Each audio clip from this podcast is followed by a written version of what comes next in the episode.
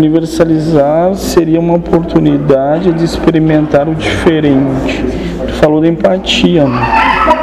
mas também não deixa de ser que naquele instante tu experimentar aquela realidade do outro. Perfeito, essa é a empatia. Experimentar a realidade do outro. Ah, nem que seja temporariamente, né?